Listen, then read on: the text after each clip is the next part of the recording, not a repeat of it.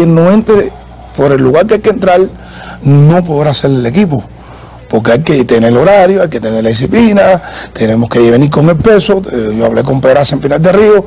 Tú puedes batear los horrones, impulsar la carrera, pero si no viene el peso corporal, no podemos parecer lo que no podemos parecer en un terreno pelota. Tenemos que parecer como peloteros que somos, los que vamos a defender una bandera, vamos a defender un campeonato, donde estos campeonatos que vamos a jugar ahora tenemos que luchar por ganarlo, para adaptarnos a ganar, como siempre ha- habíamos hecho en todos los años anteriores, como ese mismo equipo eh, anteriormente, porque hubo una ruptura, porque ese equipo llevaba perdiendo siete años y no podíamos llevar los mismos hombres.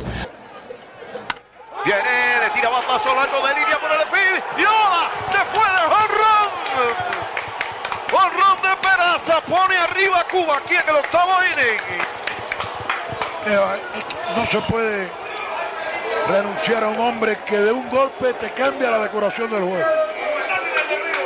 La verdad. Le ha enganchado un slider y de línea salió, pero, era, pero rápido, no dio tiempo a nada. Ya se lo decía, puede poner arriba Cuba, tiene fuerza para eso. ¿Cómo no?